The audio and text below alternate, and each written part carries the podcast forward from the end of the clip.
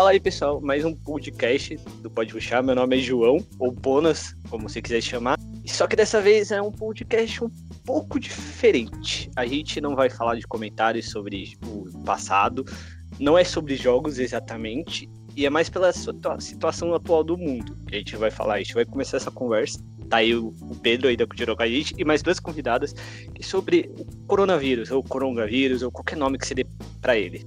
Fala, gente, eu sou o Pedro aqui, é, mais conhecido como Forza por algumas pessoas no meio digital. Uh, e a gente, como o João falou, dessa vez a gente vai apresentar um programa, um episódio especial é, para a gente poder saber um pouco mais sobre o coronavírus e como a gente pode se prevenir dele e como que vai, como a gente acha que vai se comportar essa pandemia aqui no Brasil e como é que a gente acha que a gente vai lidar com isso no dia a dia, né? Criar uma rotina de quarentena, né? Lembrando que esse programa vai estar sendo gravado no dia 24 de março. Então, como você vai estar ouvindo isso dias depois, então provavelmente alguns dados que a gente apresentar aqui de números ou qualquer coisa assim vai ser um pouco ultrapassado. Mas é só para a gente já ter uma ideia de, de, de dados, mais ou menos. As convidadas? É... Boa noite, gente. É, meu nome é Caterine. É, muito obrigada pelo convite. É, eu sou biomédica, sou, sou formada em biomedicina desde 2015. Me especializei em radiologia, diagnóstico por imagem em câncer pela USP em 2017. E atualmente eu trabalho com tomografia e ressonância num hospital chamado Maternidade Frei Galvão, na cidade de Guaratinguetá, no Vale do Paraíba, aqui em São Paulo. Muito bom. Oi, gente, eu sou a Bruna. é, eu sou formada em farmácia e bioquímica. Estou uh, fazendo pós-graduação agora em epidemiologia. Eu sou voluntária agora no, em alguns hospitais do que estão tratando uh, o novo surto de coronavírus. Obrigada pelo convite e a gente vai falar um pouco sobre é, esclarecer alguma dúvida que talvez tenha que seja pertinente. E é isso. Olha aí, olha aí, time de peso a gente trouxe, hein? Time de peso. dessa vez a gente veio preparado. Bom, dessa vez a gente primeiro... veio preparado.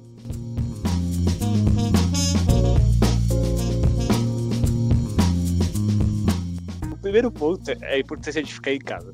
É, duas coisas. A gente, na atual situação do Brasil, temos mais de 2 mil casos e 47 mortes confirmadas. Isso no dia 24. O primeiro surto foi dia 23, no final do de fevereiro. É, para vocês, a questão de ficar em casa é algo muito válido ou, como disse o querido, o querido presidente, meio errado? É, em relação a essa declaração feita hoje, hum. eu achei errada, isso é uma opinião pessoal minha, porque quando, é, na verdade esse vírus ele tem um potencial de contaminação muito maior do que os outros vírus que, é, que chegaram no Brasil, como influenza, H1N1, enfim. Com, e isso pode ser dado pelos números nos outros países, ou aqui no Brasil mesmo, isso já é comprovado. E a importância de ficar em casa é porque, por mais que a pessoa ela tenha sintomas, ela pode contaminar várias pessoas ao redor dela, mas o problema maior está sendo que tem alguns, algumas pessoas que elas não apresentam sintomas, elas carregam o vírus com elas e elas acabam contaminando outras pessoas. E assim vai sendo um efeito dominó. Uma pessoa contamina cinco e cinco contamina dez e assim é uma progressão. Então, eu acho que a quarentena, na verdade, ela é o mais cabível em, em, todos os países. E mesmo na quarentena já é difícil de conter porque tem um monte de, de, pessoas contaminadas aí no Brasil que a gente vai começar a ver esses números mais para frente. Daqui umas duas semanas a gente vai ver o impacto se a gente não fizesse quarentena. Porque fazer em quarentena já vai ter um número alarmante. Imagina se não fizesse né? Essa é até porque até porque pelo mundo inteiro é a, é a medida que está sendo mais adotada por pelo menos por quase todos os países que a gente conhece que a gente ouve falar sobre que está tendo um caso de, de coronavírus e até agora se mostrou a forma mais eficiente, né? Que foi o que você disse.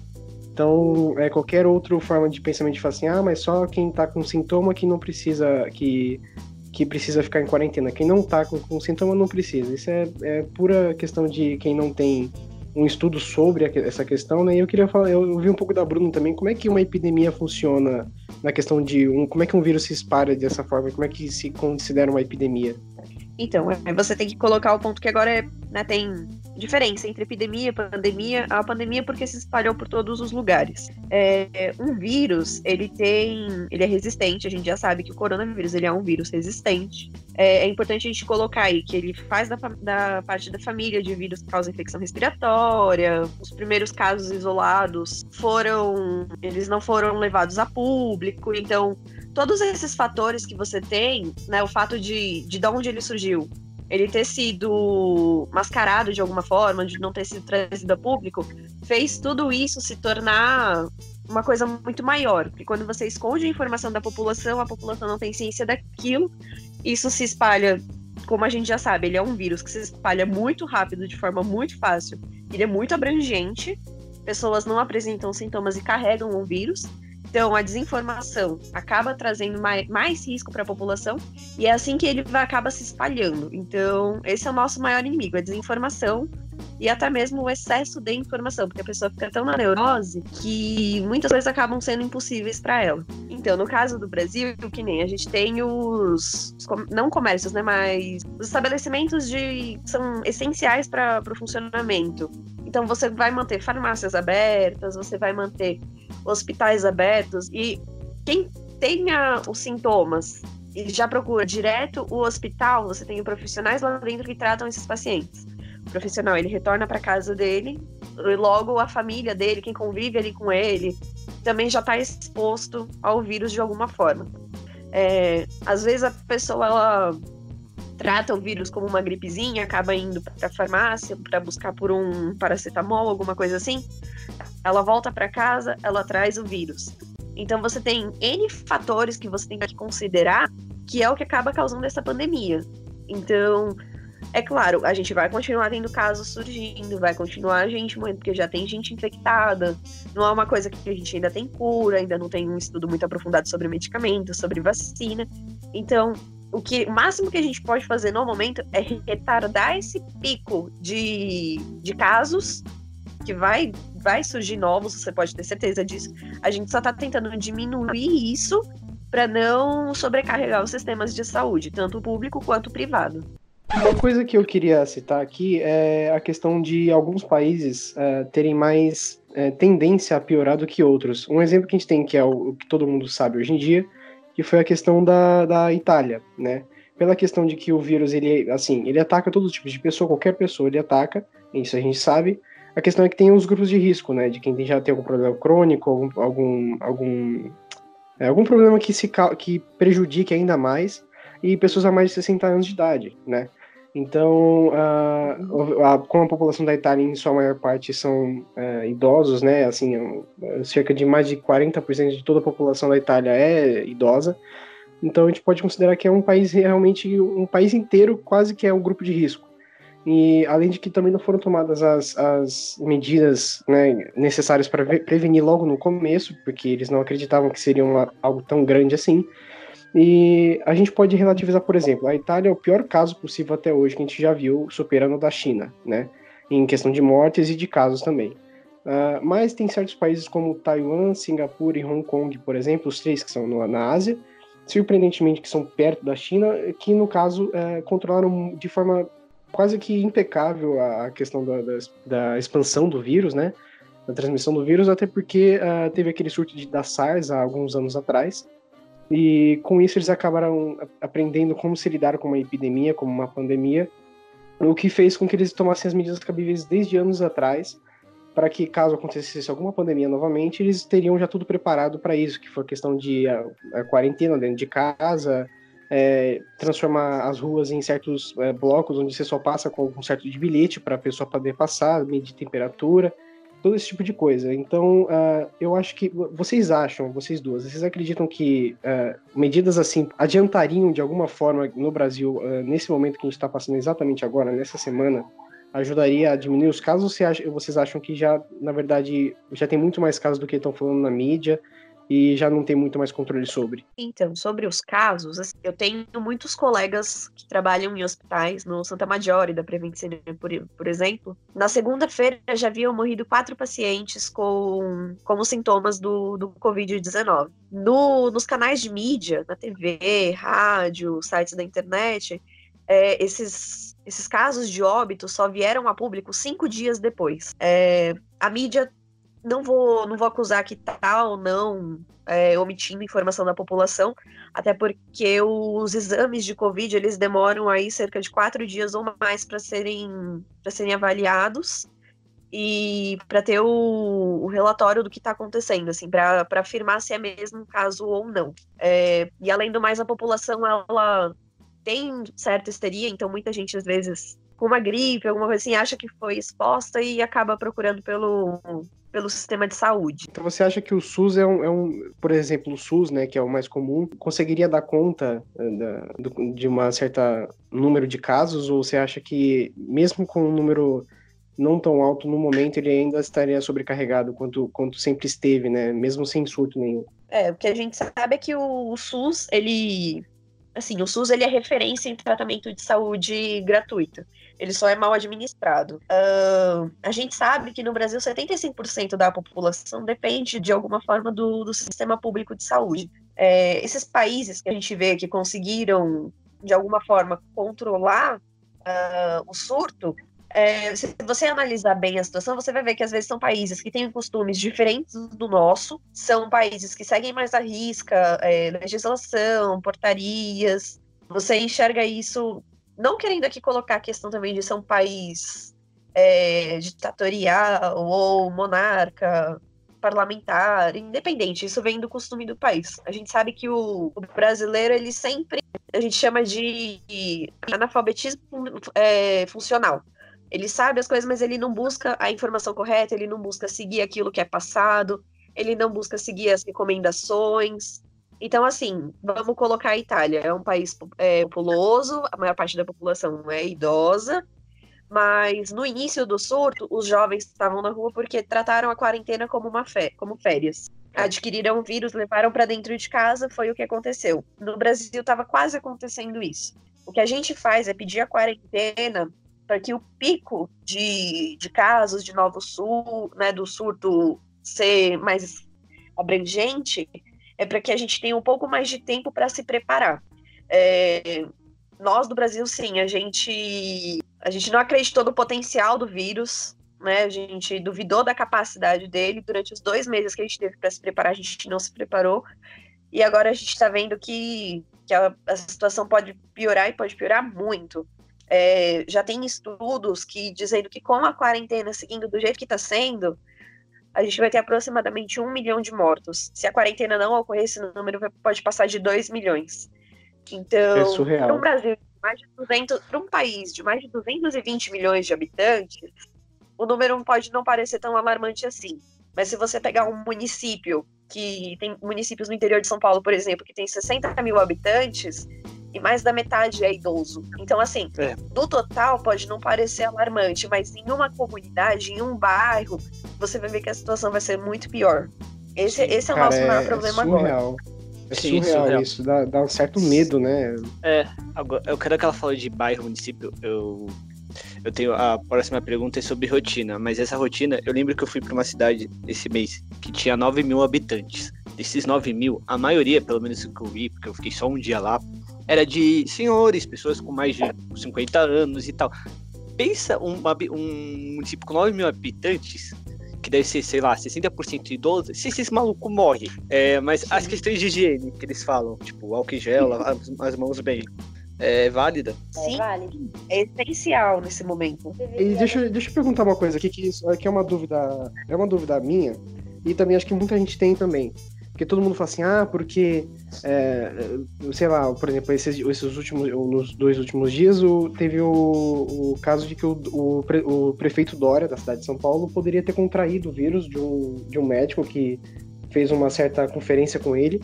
Uh, e ele tem a questão do teste, tipo assim, ah, eu realizei, ele publicou nas redes sociais, ah, eu realizei o teste e vamos esperar o resultado e tudo mais. Todo mundo fala de teste, teste, teste, contra prova e esse tipo de coisa, mas muita gente não sabe, nem eu sei, na verdade, uh, o que se trata desses testes e esses testes de contraprova. Eu queria saber da Caterine o que, que ela acha, como é que funciona essa questão desse teste e desses é, testes de contraprova para se saber como é que se detecta esse vírus. É, então, só, o fluxo que, que, que estão adotando agora é de pedir o teste só para pacientes que apresentem sintomas graves. Então, se você for por um acaso no pronto-socorro e você apresentar, por exemplo, congestionamento nasal é, e tosse, eles não vão pedir o teste para você. Né? Como eu disse, o teste está escasso no, no país, não só no Brasil, nos outros lugares também. Então já começa por aí o descarte. Então, se você vai no pronto-socorro com um sintoma grave, falta de ar recorrente, já é um sintoma, já é um, um candidato a ser colhido teste, esse, esse teste ele é colhido por um suave, que é como se fosse um cotonetezinho, né? E, e é, colhe a secreção das vias respiratórias superiores, né? Na, é, pode ser na, o nariz, né? Enfim. E aí você faz um exame que é chamado de PCR, né? E que é um teste genético, na verdade, e é por isso que é demorado, porque muitas pessoas acham que esse teste é um exame de sangue convencional e você já consegue detectar é, a doença. E não é, é um teste genético, geralmente ele é demorado, não são todos os lugares que fazem, então é por isso que é demorado de, de, dessa maneira, entendeu? E como a, a Bruna falou, pode demorar de quatro dias em rede privada, mas se for por, por Adolfo Lutz, por exemplo, dependendo da sobrecarga que tem desses exames, demora até 15 dias. Então, Sim. não é isso, Bruna? Você pode me confirmar também, né? Isso. Vocês ou seja, basicamente, é, ou seja, basicamente, é. se demorar 15 dias e ela for uma Isso. pessoa que está no grupo de risco, basicamente ela pode correr o risco de morrer e não ter o resultado antes. É Sim. É basicamente isso que a gente Você pode dizer, ou, se, ou... Já, já, teve esse caso no Brasil com um taxista. Ele ah. contraiu o vírus de um passageiro que ele pegou no aeroporto, deixou o passageiro no destino dele. Assim, o contato dele com o, o passageiro nessa transmissão ocorreu e ele só foi ter os sintomas nove dias depois. Então ele ficou nove dias fazendo a profissão dele, ele ficou nove dias rodando de táxi, pegando e deixando passageiro. E só nove, nove dias depois ele teve os sintomas. Veio a óbito, mas quando ele veio a óbito, é, quando ele veio a óbito, o, óbito o, o exame dele ainda não tinha saído o resultado. Então, quando, tipo, veio a óbito, tava com sintomas, o pessoal já, já tinha essa noção. Foi pelo corona, foi pelo Covid. Mas até você fazer o levantamento de todo mundo que entrou em contato com esse motorista, é, é. vamos supor aí que ele conseguiu. É, em nove dias ele conseguiu fazer o transporte de 50 passageiros, 25 tem. Agora tem o, o vírus, e esses 25, cada um foi para sua casa, onde tem pai, tem mãe, tem filho, olha, olha a bola de neve que você cria em torno da situação. Sim, entendeu? Sim, é. Tá, e aí eu só queria fazer um, um, um, adendo aqui, que o João tinha perguntado sobre a rotina. Uh, hoje, normalmente agora que a gente está em quarentena, né, que é até pelo menos em São Paulo é até dia 7 de abril, uh, eu, queria, eu queria saber, uh, assim, né, uma rotina que seria de forma saudável para, no geral, para a população, de que agora que vai ter que ficar em casa, não vai poder sair para quase nada, praticamente. Como é que seria uma rotina saudável, vocês acham que para viver dentro de casa? Porque agora literalmente a gente está sendo obrigado. Eu acho que primeiro de tudo tem que cuidar da saúde mental, porque é, tem muitas pessoas que elas estão desencadeando alguns problemas, é, como ansiedade. Ansiedade, né, sim. Que assola a população, é a ansiedade. Então, eu acho que primeiro tem que cuidar da, da, saúde mental, sabe? Então, ocupar a cabeça fazendo curso, fazendo alguma coisa, porque se você. É óbvio que é importante você se manter informado, mas assim, quem respira Covid-19 desde a hora que acorda até a hora que vai dormir, vai ficar doido.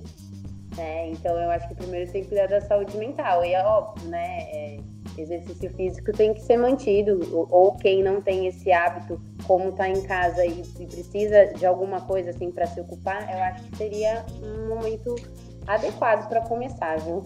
É. Não, é porque essa coisa da rotina, é, cuidar da saúde mental, fazer aquilo que você se sente mais confortável em fazer. É, não se sinta pressionado se você está dentro de casa. Não se sinta obrigado a praticar exercício físico. Se você não pratica, né, agora que você vai fazer uma rotina de 10 sessões de abdominal, de agachamento, de aeróbico, Faz aquilo que você se sente confortável. A gente sabe que quando a gente fica entediado, é, ainda mais nessa situação de quarentena, a gente não tem muito o que fazer. É, a gente acaba descontando o nosso nosso estresse mental em alguma coisa. Algumas pessoas buscam aliviar na, em alimentação, então às vezes não segue uma alimentação tão saudável assim. É, passa muito tempo vendo rede social, às vezes pode desencadear a ansiedade realmente pelo excesso de informação. Então é buscar você fazer aquilo que você sente mais confortável, cuidar da saúde mental e não, se, não deixar a pressão exterior de informação, esses, esses excessos abalarem você. É, segue a vida normal, a diferença é que você não tá pondo o pé para fora. Conversa com a família, joga um Uno, mas mantém, se mantenha tranquilo, assim. Qualquer coisa para ocupar a cabeça, né? Sim. Ocupa a cabeça, faz um curso. É, tem diversas instituições que disponibilizaram cursos online gratuitos agora. No site do, do próprio Ministério da Saúde, você encontra informações sobre como passar o tempo, é, atividades online para serem feitas, tudo isso você tem hoje. Você tendo acesso à internet, eu tenho certeza que tem, quem ouvir isso aqui tem o acesso, né? Então você tem N atividades para fazer dentro de casa, dentro do quarto, com a família. É só questão de buscar e usar a criatividade. Então. Eu acho que tem coisas que vêm para a gente repensar algumas coisas, né? Por exemplo, a gente que, que mora em São Paulo, eu faz um mês e meio que estou aqui em Guaratinguetá, né? Mas sempre morei em São Paulo ou em cidade grande, a gente acaba é, se esquecendo de algumas coisas simples que a gente talvez não dava valor antes, né? Então eu acho que momento com a família, eu, por exemplo, era muito difícil eu sentar e, e ter um tempo de qualidade com a minha família, com, com os meus pais, com os meus irmãos. Então eu acho que isso também pode ser um fator positivo nesse sentido, de aproximação familiar. Eu acho que é, com, com essa vida corrida que a gente sempre tem, a gente acaba deixando essas coisas, essas essas coisas de lado, sabe? Então eu acho que é, é, é importante. É um momento de se aproximar, né? E aí eu queria eu puxar uma questão aqui com. Só, só para falar, só um adendo aqui, um stop aqui no, no assunto para falar do seguinte. Uh, esse episódio que a gente está fazendo é um episódio especial, tá? Por causa aqui da situação grotesca que a gente está passando e, sabe, extremamente importante da gente falar. Por isso que a gente decidiu fazer esse episódio. Uh, mas a questão é que é a seguinte: uh, eu e o João e a gente conversou, a gente não vai mudar. Esse episódio vai sair nessa próxima sexta-feira, né? Que você está ouvindo hoje. Mas uh, ele vai continuar a sair de 15 em 15 dias. esse episódio só está saindo nessa sexta porque ele é especial. A gente decidiu gravar para lançar ele o quanto antes possível para ajudar a disseminar essa questão de, de, de como se prevenir e tudo mais, né? E passar mais informação para as pessoas. Então é só uma questão de um episódio especial fora da curva, entendeu? A gente vai continuar Sim. com um episódio de 15 em 15 dias, de temas normais, que a gente vai abordar no, no futuro, mas esse é um episódio especial, assim, totalmente fora do, do nosso roteiro, basicamente, né, João? É, é que eu falei pro Pedro, a gente, eu fiz dois anos de comunicação, o Pedro faz RI, a gente tem um pouco com essa questão de comunicar, de ter relação com as pessoas. E eu, eu pensei, pô, o pessoa vai estar em quarentena, ela vai poder ouvir e, tipo, pelo menos ter uma outra visão, não ficar é, focado no jornalismo normal para não ficar mal na cabeça. Sim, uma outra coisa também é que essa doença tá afetando um negócio que ia ter no, no Brasil, que era o Major no Rio. É, era, seriam dois Majors esse ano de CS, mas como deu esse problema, o Major de março, de maio foi adiado para novembro, tendo que com isso ele passou a valer 2 milhões a premiação, porque só vai ter ele no ano inteiro. Então você pega um ano que basicamente quase tudo parou no esportes. O MSI Exatamente. do LoL. Esse, o, o problema é que é o seguinte, uh, os campeonatos estão sendo adiados por quê? Primeiro que da questão da, de toda essa questão do aglomeramento e de, de transmissão do vírus, mas uh, não vai ter, por exemplo, muitos campeonatos que eram somente online, que não tinham nem com muito menos contato com as pessoas, também não vai rolar alguns. Por quê? pela questão de que, como tá todo mundo dentro de casa, já foi anunciado isso, que é, nunca se houve tanto registro é, simultâneo de, de, pessoas usando a internet ao mesmo tempo. Ou seja, como tá todo mundo em casa, tá todo mundo usando a internet, pelo menos a maioria. Então, uh, já se percebeu, muita gente já percebeu que a, a qualidade da internet diminuiu bastante, uh, uhum. que sempre ela tá caindo, ela tá sempre uh, meio instável, é, tipo tanto que a Enel, a, é, é, tanto a Enel que, a, que, as, é, que fornece energia para a cidade de São Paulo é, e a Anatel também, já, as duas já, já disseram que não vão cobrar, por exemplo, é, conta, tipo, não vão cortar a luz de quem não pagar a conta esse mês, esses, durante essa quarentena, até porque não faz sentido, porque tem muita gente que paga a conta em banco e não tem como sair, enfim. Então, uh, os campeonatos eles dependem de uma boa conexão. Então, infelizmente, não, muitos campeonatos que são online também não vão rolar e vão ser deixados para depois. Sim. Entendeu? Então, é tudo uma questão de que a internet. É, engraçado, né? Dentro de casa e fora de casa foi a, a, o coronavírus ele Sim. afetou. É, é, uma questão é... geral, né? Nesse meio a gente tá tentando ver como é que vai fazer. A, a Cube também não já de, anunciou que vai adiar os campeonatos, mas não sabe a data ainda. Então a gente está esperando para ver o resultado aí de como que vai concluir essa pandemia, até porque tem uh, certas especialistas dizendo que uh, essa pandemia ainda pode durar meses e quem sabe até anos, né? Não se sabe ainda. Até que assim, quando você fala em anos, você fala numa questão, questão mundial, né? Não só no Brasil. É, é uma, que nem a questão da dengue, por exemplo. Foi uma epidemia aqui no Brasil, mas assim, dura teoricamente até hoje. É bem menos do que anteriormente, mas ainda dura. Né? Ainda tem muitos casos até um dia. É, a diferença da dengue pro corona nesse momento é que assim, a dengue ela é sazonal. Então ela tem maior incidência no verão, porque é a época de procriação dos mosquitos, né? E no inverno e no outono você não se ouve falar tanto assim do, de casos, né? Então é, é sazonal. O corona não. O corona ele vai. A gente já tem ele aí desde o dia 31 de dezembro do ano passado. E, e a gente já passou por frio, por calor. A gente vê aqui no Brasil. A gente tava. A gente pegou o início do, da pandemia do verão, né? No, na primavera, verão. E em alguns países era outono, em outros países era primavera, em outros verão. Então a gente vê que o fato da estação não, não altera o, a periculosidade do vírus. A gente sabe que ele prefere frio, né? Tanto que é um, um vírus que é como se fosse uma gripe, mas é um vírus que a gente pode ter aí em qualquer, qualquer época do ano. Né? A gente já tá certo. vendo isso no mundo todo, então com certeza que a gente tem. Tá, eu só queria puxar um, um, assunto aqui, que é fora do roteiro, inclusive, do episódio, mas que eu, eu já comentei, é, que é como que, se, como, se, como que funciona literalmente o vírus. Como que, ele, como que ele é, assim, explicando basicamente, até porque muita gente, se usar termo técnico, não vai saber, mas, é, assim, explicando para alguém leigo, é, como é que o vírus funciona? Ele é mutável? Porque muita gente fala assim, ah, mas ele fica. Ele tem mutações, ele vai se transformando em outras coisas, ele vai ficar super forte, vai matar a gente, vai não sei o quê. Então, é, então cria muita conspiração em cima disso. Então eu queria, eu queria que vocês explicassem, conseguissem explicar um pouquinho de forma básica é, como que funciona o vírus e. É, assim, né, a gente já teve outras, outras, outros exemplos de vírus aí, Uh, mas a gente nunca teve uma ideia de como ele realmente funciona, assim, é. porque, até porque a gente nunca aprende muito sobre isso, né? Então eu queria que vocês comentassem um pouco. É assim, é, esse vírus, como a Bruna tinha falado no começo, coronavírus na verdade é uma família de vírus, né? É, coronavírus na verdade ele já se apresentou em alguns outros episódios que talvez os brasileiros não não tenham conhecimento porque não chegou aqui, né? Então a gente teve em 2002 a gente teve o SARS-CoV, que é muito parecido com esse, né, que que matou 775 pessoas mais ou menos e teve 8 mil, em torno de 8 mil é, infectados, né? E depois, em 2012, teve o MERS, que também faz parte do coronavírus, que foi na Arábia Saudita e região, né? Então, falaram é, estudaram sobre isso e viram que esse vírus eles estavam presentes no dromedário. Só que esse vírus, é, por que, que fala de mutação e tudo mais? Ele carrega dentro dele, chama RNA, não é um DNA, ele tem capacidade de sofrer mutação. Então, por exemplo, ele está num animal e ele sofre alguma mutação que ele tem a capacidade de infectar um humano.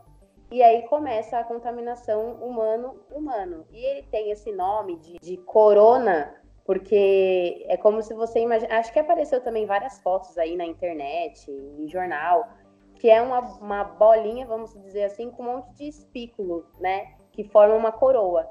Esse vírus ele tem mais afinidade pelo, pelo pulmão, pelas vias aéreas, né? E por causa dessas, é, dessas espículas, vamos dizer assim, que são proteínas, na verdade, ela consegue se é, fixar, tem mais afinidade pelo pulmão e pelas vias aéreas, entendeu? Esse agora de 2019, ainda não se sabe muita coisa sobre ele, porque a gente tem que ter uma noção de que ele é um vírus novo, por mais que ele, ele seja da família coronavírus, mas a gente não tem ainda imunidade, porque ele é um vírus novo. E o que, tão, o que estão falando, né, vão estudar mais a fundo, e os estudos eles estão aí a todo vapor, mas que ele veio do morcego, né, de uma feira que estava tendo na cidade de Wuhan, na China.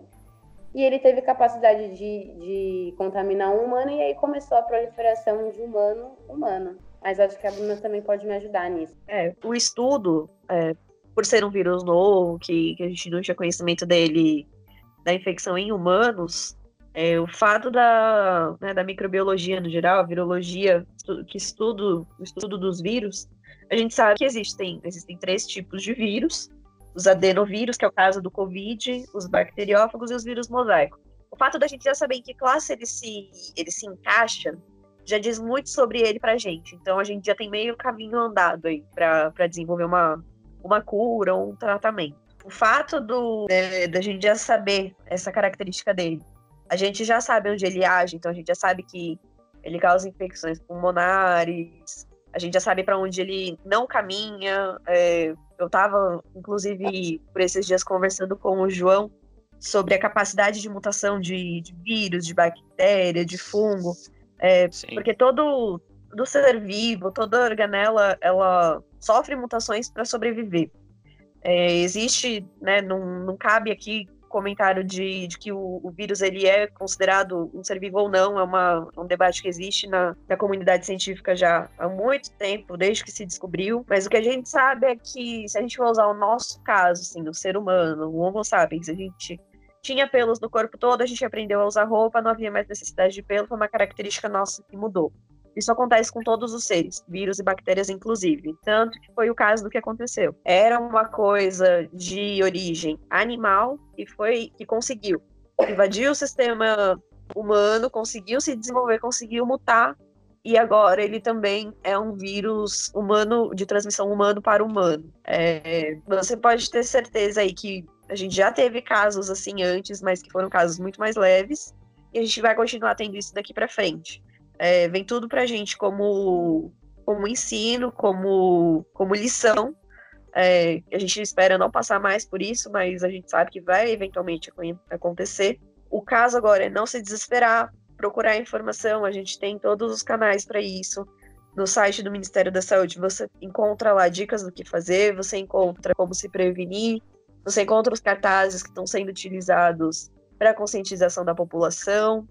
É questão mesmo de você se manter focado, você não se desespera, você procura fornecer as informações que você tem que são de confiança para pessoas que talvez sejam um pouco mais leigas no assunto. E você mantém tudo na rotina, não se desespera, só manter a calma e segue, segue em frente, segue o jogo. É, o que, a, o que a Bruna falou é real. Eu até brinquei com ela falando que tipo, a teoria do Darwin realmente funciona para tudo. Conforme o tempo vai passando, as coisas vão evoluindo. E é sem ter pânico. Tipo, a rotina é acorda, tomar café, conversar, fazer alguma coisa. Usar o tempo. Você tem tempo, você tá em casa. É a primeira vez na vida que você vai poder falar, porra, eu tenho tempo para fazer coisas. Só que dentro de casa, tá? Esquece isso aí. É pra fazer dentro da, do território da tua casa. Tá? No território da tua casa. O cara tá falando como é. se fosse tipo assim, ó, ninguém entra. Se alguém entrar, eu atiro. O cara tá já no, no, no sentimento de pós-apocalipse. É, ah, é que território, ter, território dá a sensação de que o lugar é grande, assim, né? É. É, que, é mano, não, é que... o, cara, o cara mora num, num, condomínio de casas de não, 40 assim, eu vou explicar. Eu vivo, assim, eu vivo, eu sou grupo de risco porque eu sou asmático. Eu tenho minha mãe que vai fazer 60 anos, é grupo, tá virando grupo de risco, e eu tenho a minha irmã que é grupo de risco e ainda tá trabalhando, só que tipo sem ser um home office. Então eu tô tipo, caralho, o que que eu faço? Mas entendeu? Mas sem pânico, mano, vai, tipo, viva. O importante é viver e não virar, um, virar na batalha que tinha. Basicamente é o seguinte, eu vou falar um pouco de como está sendo a, a, né, já que você entrou nessa, nessa parte de rotina, né, eu queria só eh, dizer assim, a minha versão de como está sendo a, a minha rotina nessa quarentena, que é basicamente o seguinte: faço o que eu faço, faço o que eu sempre fiz de sempre, né? Porque eu já não saía de casa muito, então agora muito menos. Aí então eu acordo, tomo meu café, basicamente. Eu sou um sedentário, infelizmente, por enquanto. No, eu queria começar a academia. Aí o corona chegou e me ajudou bastante a não. A, a me ajudou a preguiça, né? E aí, é, eu, eu levanto basicamente, passo estudando o dia inteiro, vendo notícias sobre o corona também. Vejo o bolsonarista falando cocô na internet. E também eu, eu também estudo por causa que eu tenho as aulas durante a noite. Para mim, não está sendo tão difícil assim, tá? É, assim, pra, por exemplo, para fazer compras aqui em casa, eu não, a gente não sai. Eu, como eu, eu e minha mãe, a gente usa bastante o... esses aplicativos de entrega, essas coisas assim. Então, patrocínio. é, é, então a gente, assim, eu faço compras pelo aplicativo. Por exemplo, hoje a gente, a gente fez, na verdade, assim, sexta, quinta-feira passada, ah, eu fiz uma- um pedido de compra do, de supermercado e só pôde, só, só pôde entregar hoje, entendeu? Então, assim, o cara chegou hoje um pouco antes da minha aula, mais cedo, ele chegou, entregou as compras, a gente subiu com as compras, a gente lavou tudo, até a sacolinha, a gente lavou, pra você ter uma ideia, com, com água, sabão e, e álcool gel, essas coisas. Depois que a gente buscou as compras, cada um foi tomar banho, porque foi minha mãe, porque era muita coisa. Então, as- nós fomos- é, ela foi tomar banho, depois eu fui tomar banho, porque a gente tá com esse negócio, assim, já tá virando uma meio que paranoia, mas é uma paranoia que pode te ajudar, né, a não pegar o vírus. É. Então, a gente, se alguém sai de casa aqui e a gente volta, tem que tomar banho na hora, não importa onde você Sim. for, não importa se você for jogar o lixo, você vai tomar banho. Entendeu? É, então é uma banho. questão, assim, que a gente tá totalmente, assim, é, tomando conta. Tanto que aqui no prédio, inclusive, já teve algumas fotos rolando na internet que eu vi, é, em alguns condomínios de prédios assim, onde as- colocavam cartazes nos elevadores e as pessoas, os moradores que quisessem colocavam os nomes e os números de telefone e o apartamento para poder ajudar os velhinhos, que qualquer velhinho que quisesse alguma coisa de supermercado, de, de padaria, de, de farmácia, qualquer coisa do tipo, se voluntariava para ajudar, né? Por exemplo. Então, tipo, eu me voluntariei, teve algumas pessoas que também fizeram isso, e tem muito lugar que eu vi que tá fazendo isso também. Então, Sim. assim, para mim não está tão difícil, até porque eu já vivia mais, ou menos assim dentro de casa. Então, é mais difícil, acho que para quem trabalha, principalmente para quem não costuma ficar muito em casa. Eu não sei vocês, mas eu não estou achando tão difícil assim, na verdade. Eu diria que eu fico em casa desde 2017. Pra mim tá, tipo, sendo normal. Mas é aquela coisa, tipo, é, cuidados a mais. Tipo, tomar banho já é bom, mas, tipo, toma um banho melhorado se você sair, tá ligado? Se ajude.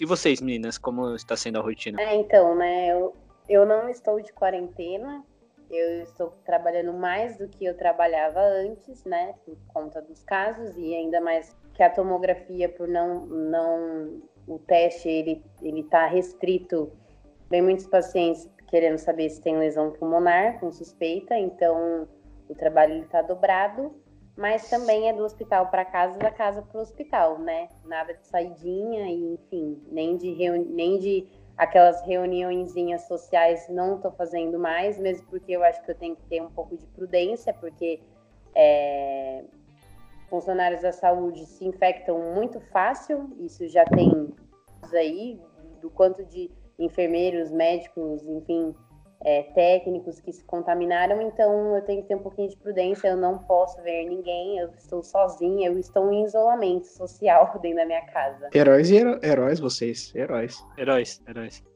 tá acostumado com, com essa rotina, assim, de da área, o pessoal da área da saúde no geral já tá acostumado com essa rotina. É, mas pra gente que enxerga, assim, pessoas que, que trabalham na rua, é, escritórios, é, motoristas particulares, pessoas que têm seus comércios, assim, a gente enxerga pra eles, assim, né, que a gente tem agora, né, o, o desespero, porque a pandemia tá aí, mas as contas e os boletos ainda continuam em aberto, né, tem, tem, tudo, tem toda essa questão social que não cabe, acho que a nós falar assim, não cabe a nós expor, mas é real, né? A gente não, não pode tapar os olhos para isso, né? A gente tem que ter uma noção do que está acontecendo. A gente enxerga que é difícil para algumas pessoas ficar dentro de casa, sair, né? Porque é, a rotina de quem trabalha na, na, área da saúde não foi afetada. Foi como a Caterine falou, a gente só está com mais trabalho agora. Mas para quem tinha uma rotina de sair de casa, pegar seu carro, ir até um estacionamento e depois ir para um escritório, ficam preocupados realmente com a situação financeira da família, é, tem toda, toda uma preocupação em torno disso, mas é realmente questão de, de colocar a mão na consciência, ter noção nessa coisa de, de em prédios, esse pessoal que está ajudando, assim, a gente vê que são nessas situações extremas que a gente retorna um pouco da nossa humanidade, que a gente vê o tanto que a gente perde pela correria do dia a dia. Então, tem um lado positivo que, por mais que seja mínimo nisso, apesar de serem muitos pontos negativos, a gente ainda tem uma outra coisa assim para comemorar, por exemplo, a união que está tendo assim de em condomínios, em bairros. É uma coisa que chega a ser bonita de ver. É uma coisa assim que, que dá uma esperança pra gente. A gente não pode negar isso. É bom porque a gente consegue perce perceber que uh, a gente só a gente volta a ter essa, essa questão de empatia e de questão de querer ajudar quando a coisa é, aperta, é quando, é quando a coisa aperta pra gente. O altruísmo é, sempre aparece nesses momentos. Por exemplo, ah, tá, eu vou dar um exemplo bobo, mas assim, ah, por exemplo, aqui no prédio, toda reunião de condomínio, todo mundo sabe como é que é. Basicamente imagina como é que seja. É aquela gritaria, aquela loucura de gente se xingando pra lá, gente se xingando pra cá, entendeu? Dicas, gostamos. e- é, entendeu? E aí, assim, eu já vi muita gente é, gritando com, com idoso nessas, nessas, nessas reuniões, assim, muita gente desrespeitando uma a outra e tudo mais.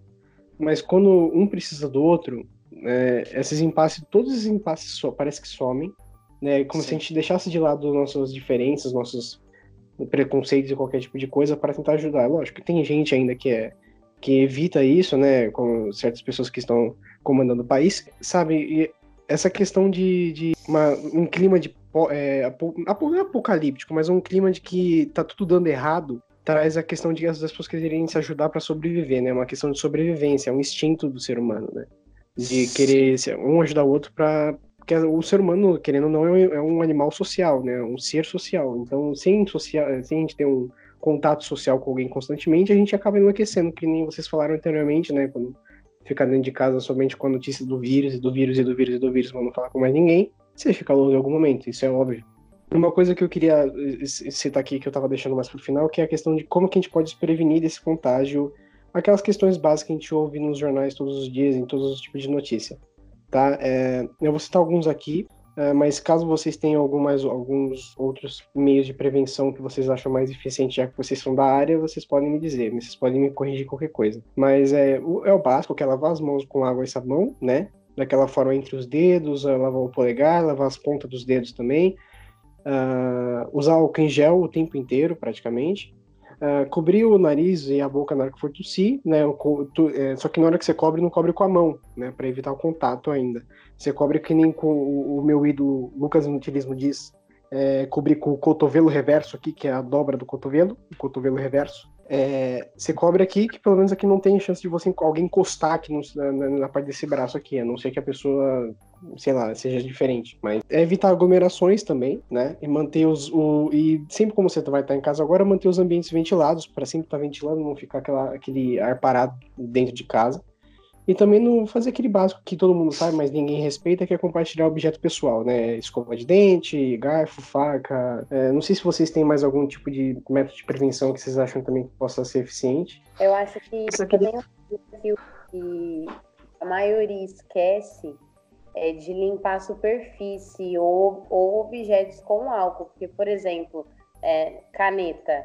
Caneta, se eu, sei lá, tive contato com alguém contaminado, alguém que está tossindo, e é por microgotículas, né? E a caneta está infectada, esse vírus pode ficar ca- na caneta por dias. Então, é só um exemplo que às vezes a gente esquece de, de limpar a superfície ou objetos que a gente. Que aí a gente limpa, por exemplo, a mão com álcool gel, com água e sabão, e aí pega no celular, por exemplo, que o celular acho que tem mais bactérias, enfim, do que o próprio banheiro. Então aí a gente contamina a nossa mão do mesmo jeito. Então é só lembrar de limpar a superfície e objetos que a gente tem usado. Só um adendo da questão de lavar as mãos com água e sabão e o álcool em gel. Tem gente que faz os dois. É, não faça isso. Você acaba tirando uma camada protetora da, da pele e não é o ideal. Você pode. O uso em excesso do, do álcool em gel também pode ressecar a mão, causar fissuras e acabar facilitando a entrada de vírus também pelas mãos. Caso haja. É o que falam, é o que falam do banho, né? De que se pessoa que toma muito, muito banho, tipo, muitas vezes em excesso, assim, acaba deixando a pele muito seca e, e mais provável a receber, quem você falou, com rachaduras, né? E mais fácil de se, de se machucar, não sei, alguma coisa assim, não é isso? Fica mais fácil de se contaminar. Então, ou água e sabão ou álcool em gel, nunca os dois. Se for usar o álcool em gel com frequência, usa um hidratante também para não dar fissura na pele e não, não dar mais um método do vírus te, te contaminar. Tá Isso certo. vale para todos, né? vírus e bactérias. Certo. Fazendo, então, a gente tá chegando na reta final. Esse episódio, como eu falei, é especial. Eu pensei nele, ainda conversei muito com o Pedro sobre se a gente ia rolar ou não. Gente, E é é, sério, ele apareceu pra mim duas e meia da manhã falando sobre esse episódio, sobre a ideia que ele teve. Sim, duas e porque, meia da mano, manhã. É a Eu quarentena, gente. Quarentena. Mano, eu da manhã. Tem que arranjar É, galera, vamos gravar Mano. podcast. É que assim, eu funciono à noite, eu tenho aula à noite, eu estudo à noite, então de da madrugada meu cérebro tá a milhão. Aí eu mandei mensagem pro Pedro. Aí ele falou, Gente, sério, assim? parecia que ele tinha, é sério, gente, parecia que ele tinha tomado, tipo, quatro canecas de café. hum, Eu não sei o que, que é- que foi aquilo. eu tava ligadão. Mas é isso, mano. Essa ideia foi, tipo, uma ideia que pareceu meio louca, porque a gente fala de jogos, mas era importante. E aquele jabá básico, né? Se você tá em casa não fazendo nada, escuta os outros dois episódios do podcast, que já estão aí, né? Segue as redes sociais da Polaris, o JT Polaris no Instagram, Polaris Esportes no Facebook. A minha rede social é J Antônio CVS 98. Eu sempre esquecia do 98, eu falava errado no Twitter e. Parabéns. Ninguém conseguiu te seguir então antes porque você tava falando tudo errado antes. Parabéns. né? É, é, é, é ideia, é ideia. Você, é a sua filha. O, ó, o meu Instagram é Pietro44 Real, até porque não, eu vou falar de novo, porque tem sempre gente que me pergunta, porque não tinha Pedro com 4 real disponível no Instagram, então não teve como eu colocar Pedro, então é Pietro, tá?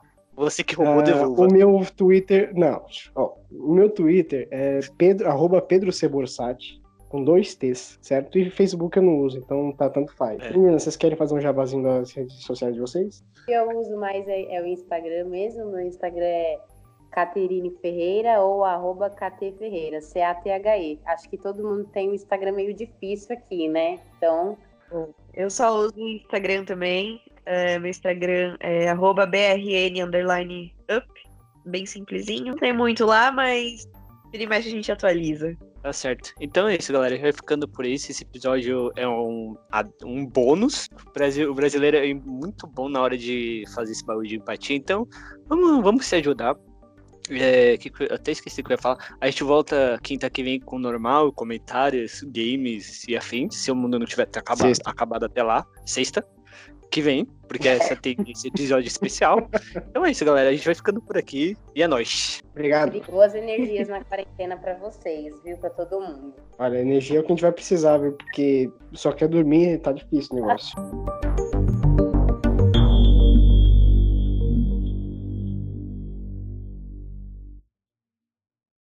Eu ia ser agressivo, ia falar se eu te encontrasse na rua ia te bater, mas Pedro tem razão, empatia. Esse, esse, que esse é o teu estilo, né? Impressionante. Você sempre quer bater em alguém. Eu não entendo esse negócio. Brincadeira. É,